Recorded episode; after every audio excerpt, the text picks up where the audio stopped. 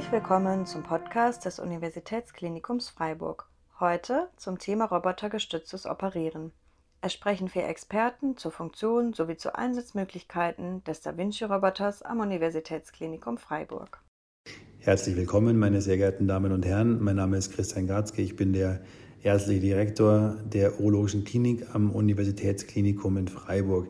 Ich freue mich sehr, dass Sie sich heute zugeschaltet haben und Interesse daran haben, mehr über minimalinvasive äh, Operationen zu erfahren. Robotisch assistiertes Operieren hat sich in den letzten 10 bis 15 Jahren in vielen Feldern der Chirurgie durchgesetzt. Es ist so, dass wir in vielen Bereichen auch im Uniklinikum Freiburg ähm, robotisch operieren.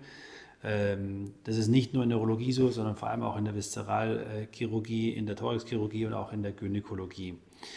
Wir verwenden hier einen sogenannten ähm, Da Vinci-Roboter. Dieses Gerät hatte über viele Jahre eine Monopolstellung. Es werden aber jetzt im Laufe der nächsten Jahre sicher weitere Geräte auf den Markt kommen. Ich persönlich habe jetzt schon über 1000 dieser Operationen gemacht ähm, und das fordert natürlich auch eine lange Zeit, die man braucht, um mit diesen Geräten umgehen zu können. Denn wichtig ist, dass ein Roboter allein gar nichts kann. Er wird genauso bedient von Ihnen äh, oder vom Operateur äh, wie das Skalpell bei der offenen Operation auch. Das heißt, der Roboter alleine macht keine gute Operation. Und äh, je nach der Operation, nach der Sie fragen, brauchen Sie sicher eine Lernkurve von 200 bis 300 Operationen, um entsprechend gute Ergebnisse abliefern zu können. Warum verwenden wir denn überhaupt äh, Roboter zum Operieren? Wir verwenden Roboter deswegen, weil wir eine bessere Sicht der Anatomie haben wollen.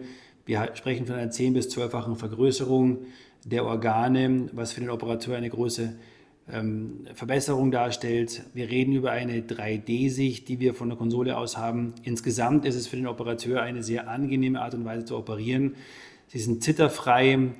Äh, Viele Studien konnten zumindest in der Urologie zeigen, dass auch die, äh, der Blutverlust deutlich geringer ist als beim sogenannten offenen Operieren. Diese Systeme verwenden wir schon seit vielen Jahren. Ähm, wohin geht jetzt die Reise? Wo soll die Zukunft liegen? Wir haben bei den Geräten, die wir momentan verwenden, keine Haptik. Das heißt, wir verspüren nicht, äh, wenn die Geräte einen Widerstand haben. Diese Haptik soll in den nächsten Jahren dazu, dazu kommen. Was wir auch erwarten, ist, dass äh, Big Data äh, Einzug halten werden in die äh, Computersysteme. Das soll bedeuten, dass sie sehr viele tausend äh, Datensätze von Patienten und Operationen einspielen können, wodurch der Vorteil entsteht, dass sie dann sehr genau wissen, ähm, wo sie am besten ähm, oder wie sie am besten operieren können. Das bedeutet, der Computer könnte in der Lage sein, Ihnen zu zeigen, wo zum Beispiel Blutgefäße sich befinden ähm, oder Strukturen, die Sie nicht irritieren wollen. Diese Geräte werden in der nächsten Zukunft auf den Markt kommen. Äh, es ist sicher eine Entwicklung, die die nächsten äh, fünf bis zehn Jahre äh, anhalten wird, bis solche Geräte marktreif verfügbar sein werden. Ja, das Thema Prostatakrebs ist ja ein sehr häufiges Thema, weil ähm, die Prävalenz äh, des Prostatakrebses äh, sehr hoch ist. Wir sprechen von dem häufigsten Tumor des Mannes, aber nicht von dem Tumor, an dem auch die meisten Patienten tatsächlich sterben. Und es liegt daran, dass wir eine äh, sehr effiziente Früherkennung betreiben, ein Screening, äh, wodurch durch Erhebung des PSA-Wertes, ähm, durch die digitorektale Tastung der Prostata, aber auch immer mehr durch die besser werdende Bildgebung, spezielles MRTs, aber auch des PSMA-PET-CTs eine äh, sehr genaue Diagnostik möglich ist. Wenn ein Patient nun ein lokal begrenztes Prostatakarzinom hat, dann gibt es für ihn zwei Therapiealternativen. Das ist zum einen die radikale Prostatektomie, also die Operation, die operative Entfernung der Prostata oder auch die Strahlentherapie. Mit diesen neuen Robotergenerationen ist es nun möglich, dass man die Prostata sehr präzise und auch sehr schonend operiert. Ich persönlich bin zu den Patienten sehr ehrlich und sage, dass die Nebenwirkungen und die Komplikationen, die immer auftreten können, wie Inkontinenz und Impotenz, auch durch einen Roboter nicht prinzipiell zu vermeiden sind. Entscheidend ist die Erfahrung des Operateurs. Das gilt für die offene Operation genauso wie für die robotische Operation.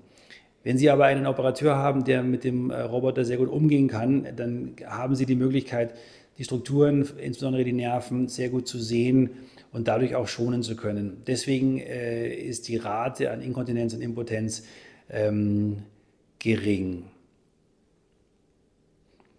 Ein weiterer Vorteil des Roboters ist sicher, dass die Patienten schneller wieder auf den Beinen sind, äh, schneller wieder ihre normalen Dinge verrichten können äh, und einfach schneller wieder fit sind. Für wen ist die Roboter-OP geeignet? Grundsätzlich für alle Patienten. Es gibt ähm, wenige Ausnahmen, wenn ein Patient in unserem Fall mehrfach voroperiert ist äh, im Abdomen, dann kann durch die Adhäsionen, die hier entstehen, der Zugang etwas erschwert sein. Möglich ist es trotzdem, es ist nur sehr aufwendig. Ähm, das Gleiche gilt für Patienten, die möglicherweise Malformationen im Gehirn haben, an den Gefäßen. Das heißt, wenn ein Patient ähm, zum Beispiel Schlaganfälle gehabt hat äh, oder ein Aneurysma hat im Gehirn, dann ähm, kann er diese Kopftieflage, die wir brauchen, nicht eingehen und dann sollte man besser von dieser Operationsart ähm, lassen. Ja, mein Name ist äh, Bernhard Paslik. Ich bin der Chef der Klinik für Thoraxchirurgie hier am Universitätsklinikum.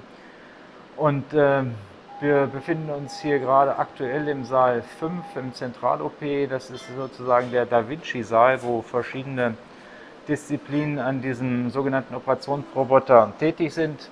Wir operieren hier schon den ganzen Tag und machen quasi die typischen Eingriffe, die in der Thoraxchirurgie am häufigsten durchgeführt werden. Ähm, wie sieht der Roboter aus? Man darf sich darunter im Grunde genommen zwei Teile vorstellen. Das eine ist der Roboter an sich, der auch nichts von selbst machen kann, sondern quasi nur ferngesteuert wird. Dieser schwebt sozusagen über dem ähm, Patienten und die Roboterarme werden wie bei einer minimalinvasiven Operation an den Patienten herangeführt. Das ist der eine Teil. Der andere Teil ist die sogenannte Konsole, wo der äh, Operateur dran sitzt und diese besteht aus einem Monitor und zwei äh, Griffen und mit diesen Griffen kann er die Operationsarme und die Optik und die ganzen Techniken steuern. Das sind im Grunde genommen die beiden ähm, Teile, die da wichtig sind. In der Thoraxchirurgie sowie in den anderen Disziplinen auch ist der wesentliche Vorteil vom Roboter, dass dieser extrem feine Bewegungen auf kleinem Raum machen kann. Und das unterscheidet ihn von anderen minimalinvasiven Verfahren dadurch, dass die Beweglichkeit der Operationsärmchen so gut ist, dass wir auch in den kleinsten Ecken aktiv sein können. Und daraus leiten sich die äh, häufigsten Operationen in der äh, Thoraxchirurgie ab. Das ist zum einen äh, Gewebe hinter dem Brustbein, wo der Raum sehr, sehr eng ist und man eben äh, sehr fein präparieren muss an den großen Gefäßen. Und das ist zum einen, zum anderen das Zwergfell, also ganz basal, wo es in den Bauchraum geht und wo man eben auch sehr fein die Gewebe, äh, das Gewebe steuern muss, um ähm, da äh, zurechtzukommen. Das Wesentliche an der Thoraxchirurgie und dem Roboter im Vergleich vielleicht zu den anderen Disziplinen ist, dass wir immer neben oder am Herzen operieren. Das heißt, wir haben ständig eine Bewegung im Brustkorb, die gilt es auszugleichen. Und äh, das macht die Sache eben äh, vielleicht ein bisschen äh, mühsamer. Die Operationen insgesamt in der Thoraxchirurgie bundesweit sind noch nicht sehr weit verbreitet, weil ähm, das System noch nicht an allen Kliniken verfügbar ist. Insofern sind wir froh, dass wir hier äh, die Technik in Freiburg vorantreiben können. Die OP-Planung ist im Grunde genommen genauso wie bei anderen minimalinvasiven Eingriffen mit Ausnahme dessen, dass wir ja hier die Zugänge zum Brustkorb zwischen den Rippen durchführen müssen. Das heißt, wir haben hier keine große Variationsmöglichkeit, sondern müssen vorher ganz genau überlegen, welchen Punkt im Brustkorb wollen wir ansteuern und so müssen wir auch die entsprechenden Zugänge durch die Rippen äh, legen, damit wir dann auch zielgerecht dahin kommen. Während der Operation zu wechseln ist äh, zum einen nicht günstig und zum anderen sehr äh, zeitaufwendig. Wir versprechen uns durch diese Technik ähm, ein wesentlich äh, genaueres Arbeiten und das zeigt sich jetzt auch schon in den ersten Monaten, so lange wie wir dabei sind, den Roboter zu verwenden. Hallo, ich bin Professor Fichtner-Feigl. Ich bin ärztlicher Direktor der Klinik für Allgemein- und Viszeralchirurgie. In unserer Klinik machen wir sehr viel Roboterchirurgie und ich möchte Ihnen heute die einzelnen Aspekte der Roboterchirurgie etwas näher bringen.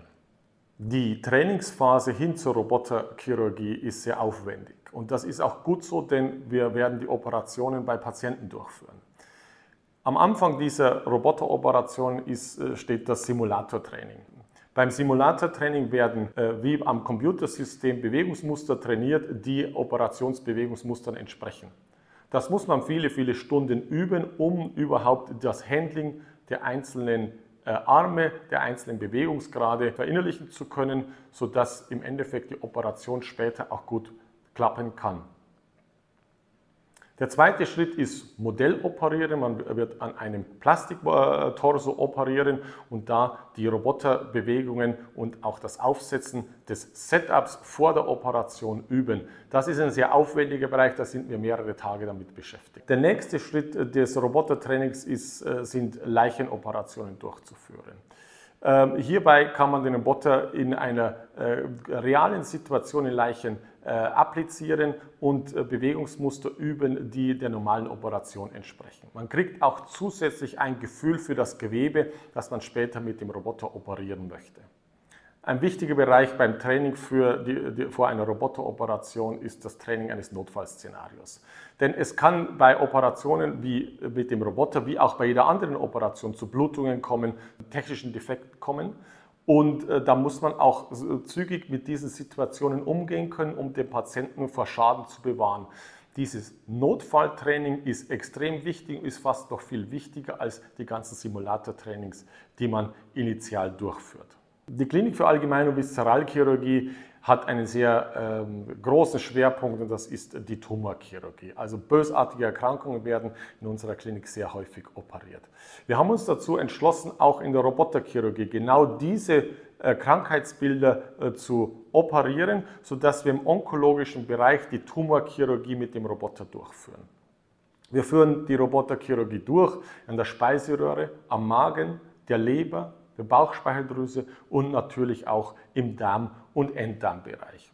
In diesen Bereichen äh, sehen wir sehr, sehr viel äh, Potenzial für die Roboterchirurgie und wir sehen auch, dass es den Patienten nach der Operation zügig besser geht, sodass wir sehr überzeugt sind, dass der Weg richtig ist. In der Zukunft wird die Roboterchirurgie immer mehr und mehr verbreitet werden. Das ist der natürliche Verlauf und das begründet sich auch aus den ganzen Vorteilen, die die Roboterchirurgie bietet. Es werden unterschiedliche Robotersysteme auf den Markt kommen. Es werden viel mehr Operationen mit dem Roboter durchgeführt werden können. Jedoch braucht es immer den Operateur. Es wird in absehbarer Zukunft nicht so sein, dass der Roboter Operationsschritte selbst durchführt.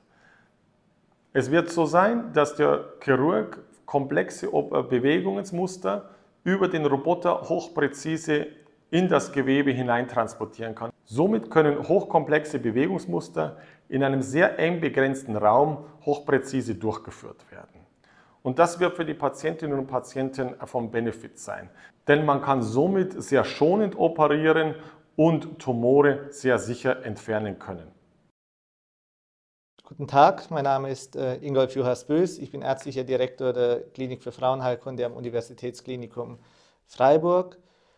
Wir führen regelmäßig Operationen mit dem Roboter bzw. mit Da Vinci in der Klinik für Frauenheilkunde durch. Das machen wir in erster Linie bei Patientinnen mit bösartigen Erkrankungen des äh, Uterus bzw. der Gebärmutter. Das sind in erster Linie das Cervixkarzinom und das Endometriumkarzinom.